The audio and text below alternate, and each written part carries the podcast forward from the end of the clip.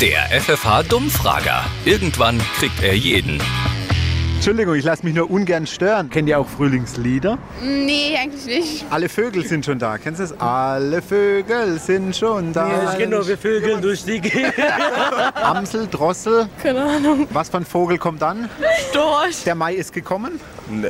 Also vom Hören sagen kennt man es, aber den Text wüsste ich jetzt nicht. Der Mai ist gekommen. Indianer reiten aus. Echt, das gibt's?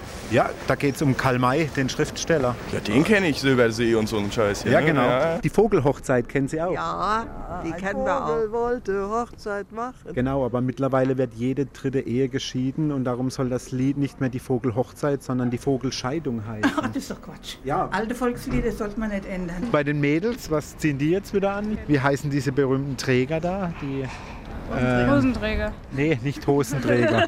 Spaghetti-Träger, Ravioli-Träger oder Tortellini-Träger. Ravioli. Was meinst du? Tortellini. Warum Tortellini? Das sind am leckersten. Ach so, ja. Es sind die Spaghetti-Träger. Na dann, schon wieder was gelernt.